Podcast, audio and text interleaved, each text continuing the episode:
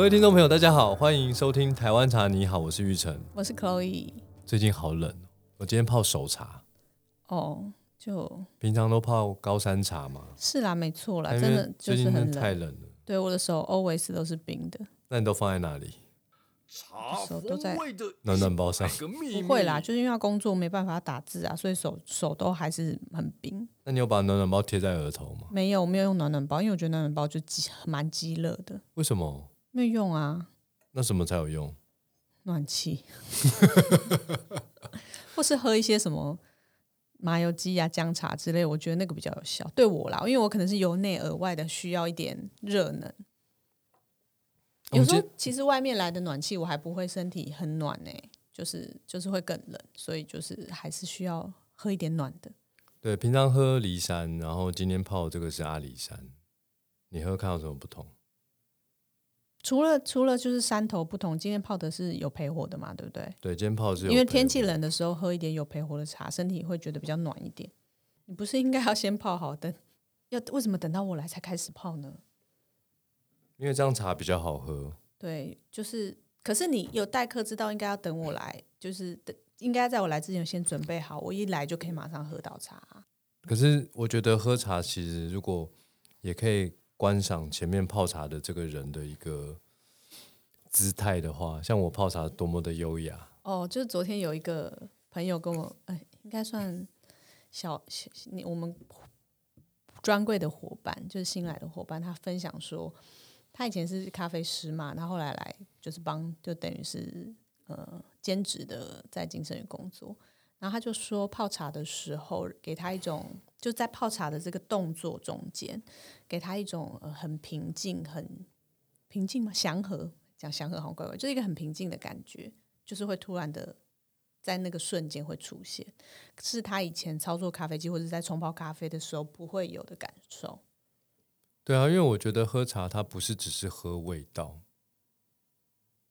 如果喝茶的人可以看到这杯茶是怎么被冲泡出来的，那以泡茶的人来说，他怎么样去在他每一个动作的思考都有助于茶汤的呈现更好。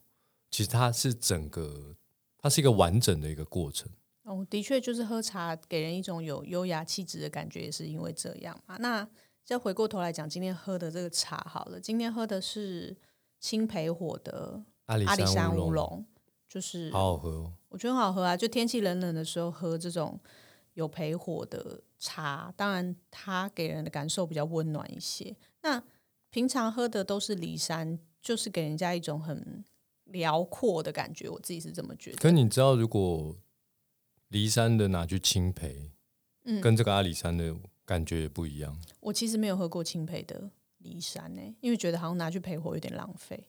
但是你可以用清香的阿里山的乌龙跟清香的骊山乌龙去想象，当他们经过了青培之后，其实很容易去想象，其实还是不一样的东西。是啊，就是光就我们就是光就骊山跟阿里山，我们就用原味来思考，可能会比较清楚。就是阿里山乌龙跟骊山乌龙，它喝起来，即便颜色就是放在你面前，其实颜色差不多，但是你就是两杯放在一起，你这样喝的时候，它的风味是嗯截然不同，就是蛮好分辨的。会不会觉得很神奇？一样的颜色，一样的水摆在那边，结果如果两杯同时摆在面前，你这个左边喝一口，右边喝一口，竟然不一样。嗯，那我想要请就是茶叶界的达人令赏来为大家解答一下，就是为什么阿里山跟骊山喝起来会有不一样因？为一个是两个字，一个是三个字。你这样子很枉费达人的这个称号，哎，还是你需要我郑重的介绍你出来不？要不要不要不要，千万不要这样子，所以就是我我我觉得就是一般的因为它就是不一样的地方啊。啊，一般的消费者当然会有疑问啊。你今天卖茶的时候有很多不一样的产地嘛，有阿里山、山林溪、骊山、大榆林，啊，不是啊，你那你想想看嘛，你家窗台如果种了一株草莓，哦，你就你有逛那个花市啊，不小心看到，哎，现在有草莓，要买回家种。对，那你家种的草莓跟苗栗种的草莓吃起来是不是就不是一样是草莓？那是不是吃起来不一样？是啊，因为我可能不太会种。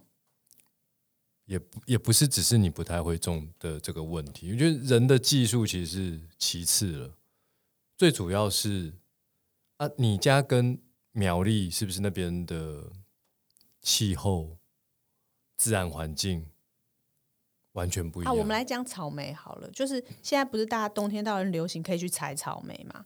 那草莓一般来说，我们台湾采草莓就是在苗栗，刚刚林长也说了，苗栗啊、桃园啊这边都有草莓园。那大家如果有机会去日本玩，现在不是很多人都想要出国去玩嘛？日本在这个季节也很盛产草莓。那你其实就是光用品尝的，你就可以吃得出来，其实两个地方的草莓是完全不一样。那台湾的草莓吃起来跟日本的草莓就不一样啊？对，就是生长的地方不一样，当然就不一样。可是它到底为什么会不一样呢？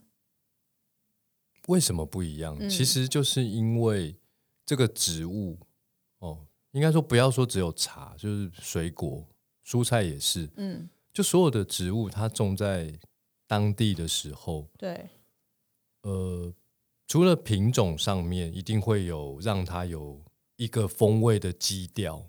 对，因为不同的品种嘛，比如说你在那边种草莓跟种葡萄，不可能草莓变成葡萄的味道嘛。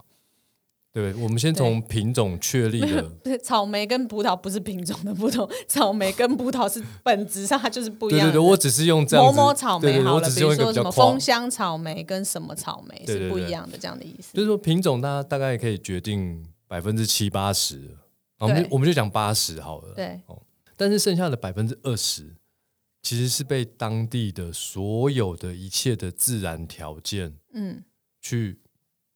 刻画出这个品种风味上的一些差异。嗯，可以理解，因为其实有很多台湾也会去种一些进口的水果的果，就是从培育嘛，比如说像那个之前很多的高山的那个甜柿，就硬柿子，其实以前台湾是没有的，那是引进来开始种嘛。那但是你吃起来还是，即便是一样的品种，吃起来的味道一定都会略有差异，跟它的原生地是不一样的。那所以阿里山跟骊山的茶，它们的品种都是一样的，不是所有的品种，但我们可以用同一品种，假设都是金萱好了，嗯，或者是都是清新乌龙好了，清新乌龙好了，金圣宇卖的是对清新乌龙，对，那这两个地方如果都有种清新乌龙的时候，当然啦，都有一个花香，因为清新乌龙本来就是有一个淡雅的兰花香。可是这个淡雅的兰花香，因为种在不同的产地，比如说阿里山、骊山，还有很多山啊，奇来山、三林溪、竹山等等等，就是有很多山，都有很多山，就是不同的山。就我们因为不是真正务农那一行的，或者是我们也不是对于这个自然界非常非常的熟悉的时候，对我们来说好像是同一同样的山，就是都是山呐。可是其实。对于山对山很熟悉，无论是你去过这些山很多次，或是你有对于这些自然科学有相关的研究，你就知道每一座山其实都是不一样的。嗯，那每一座山它这个先天就不一样了，所以它在这每一座山它孕育出来的不是只有茶，可能是动物的栖息，可能是植物的分布，其实就是不一样的，或者是土壤。对土壤的成分、空气中的湿度啊，或者是旁边伴随其他的植物会是有什么？因为你种在这个山上，不可能整座山全部都是茶园嘛，它一定是旁边会有不同的植物，或是它这个茶园之前面本来种的、本来生长的植物是什么？是什么树啊，还是是什么？就会导致那个土壤会有一点不一样的变化。对啊，就是从一个整座山这个大环境来看。每一座山一定都略有差异，只是我们一般人可能对于这些山并没有那么的熟悉。但是做相关的研究的人，他一定知道每一座山是不一样的。那我们就不要讲呃中南部的山，因为北部的山跟屏东的山，阳明山跟屏屏屏东有什么山？大 大武山这两座山，我们就可以想象啊，一个山一定比较冷啊，一个山一定比较热，至少我们可以这样察觉。所以，当它在这个巨观来说，它不同的环境下，哦，它孕育出来的成分或者是说气质，它一定会不同。因为茶这个东西，我相信所有的植物都一样啦。它今天是不同的温度、不同的土壤的养分，其实都会让这个植物在生长的过程中产生一些差异化。那这个其实讲讲的稍微的呃，若离茶道比较远，其实，在茶道的世界中，多半大家就是用三头气来形容。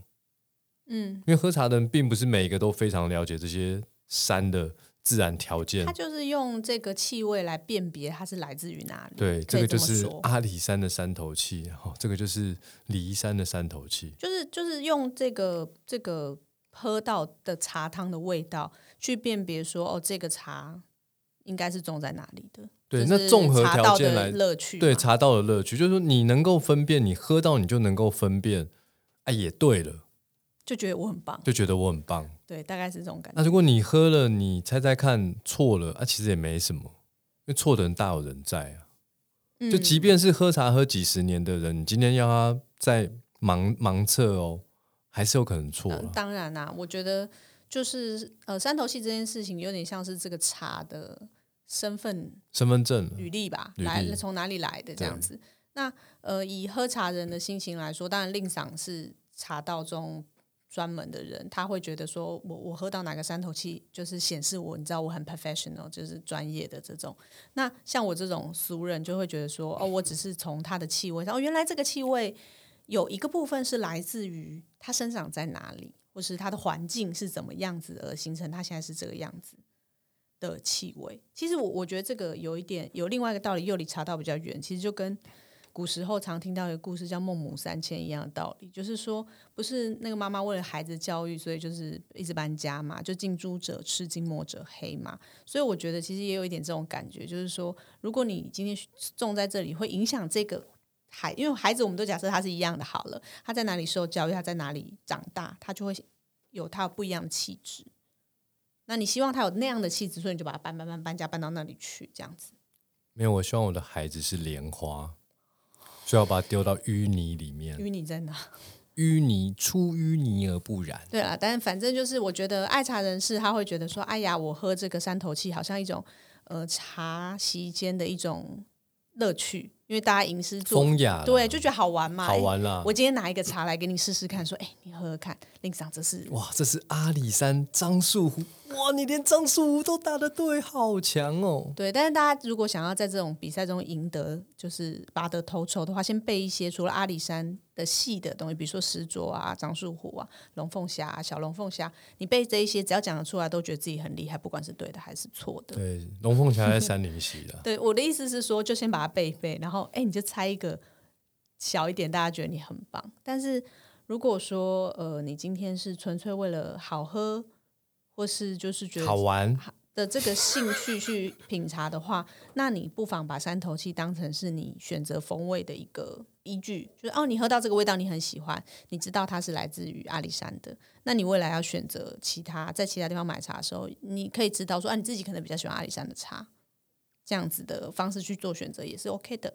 对，但是后来，呃，因为我进入这个产业，已经从消费者变成经营者，真的很多年了，对不对？嗯还是消费者的时候，我对于三头气，坦白说，我充满了好奇，也想要探索，然后也想要去懂更多，为什么这个三头气对于这个茶的味道影响如此深？嗯，虽然我刚刚说，其实它就是一个百分之二十，可是百分之二十的感觉就让这杯茶有很微妙的不有。很微妙的不同。嗯但是后来我发现呢、如果我今天还有机会回到一个消费纯消费者，我觉得那些好喝比较重要。是啊，是啊，是啊。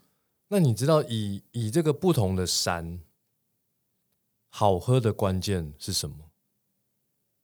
我们都知道，我刚刚讲不同的山，当然它很多自然条件是不同的，嗯长时间的风向、湿度，对不对？高度，对。可是不同的山，这些自然条件里面，真正对于茶的味道影响最大的，其实只有一个是什么？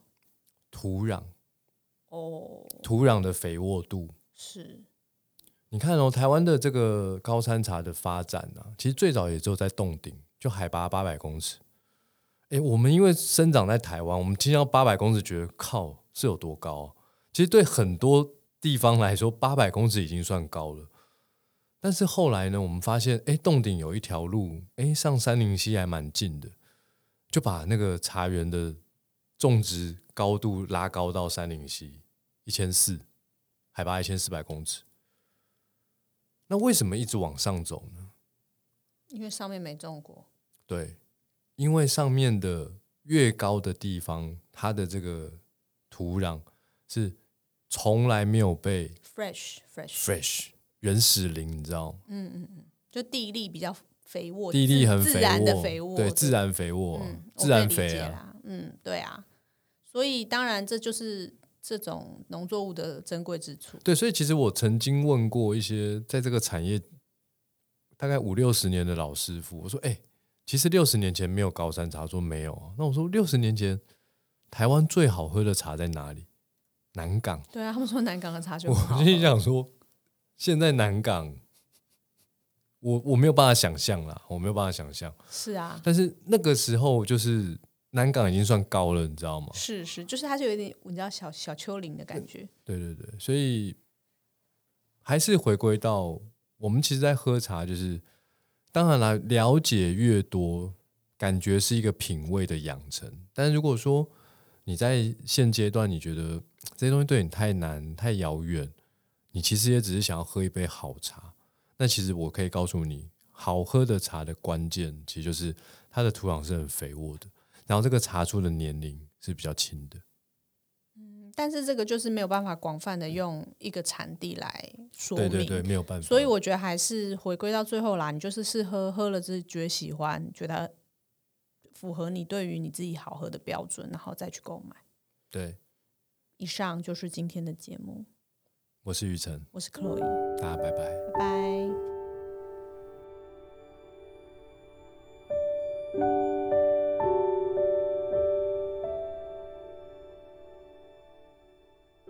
即日起至农历新年期间，预约金盛宇祝福寓所体验，选一包祝福玉手茶包给自己。同时还可以品尝维热山丘的平安饼、旺来饼哦。金盛宇祝福你，因为一杯茶，每一天都可以比昨天更好。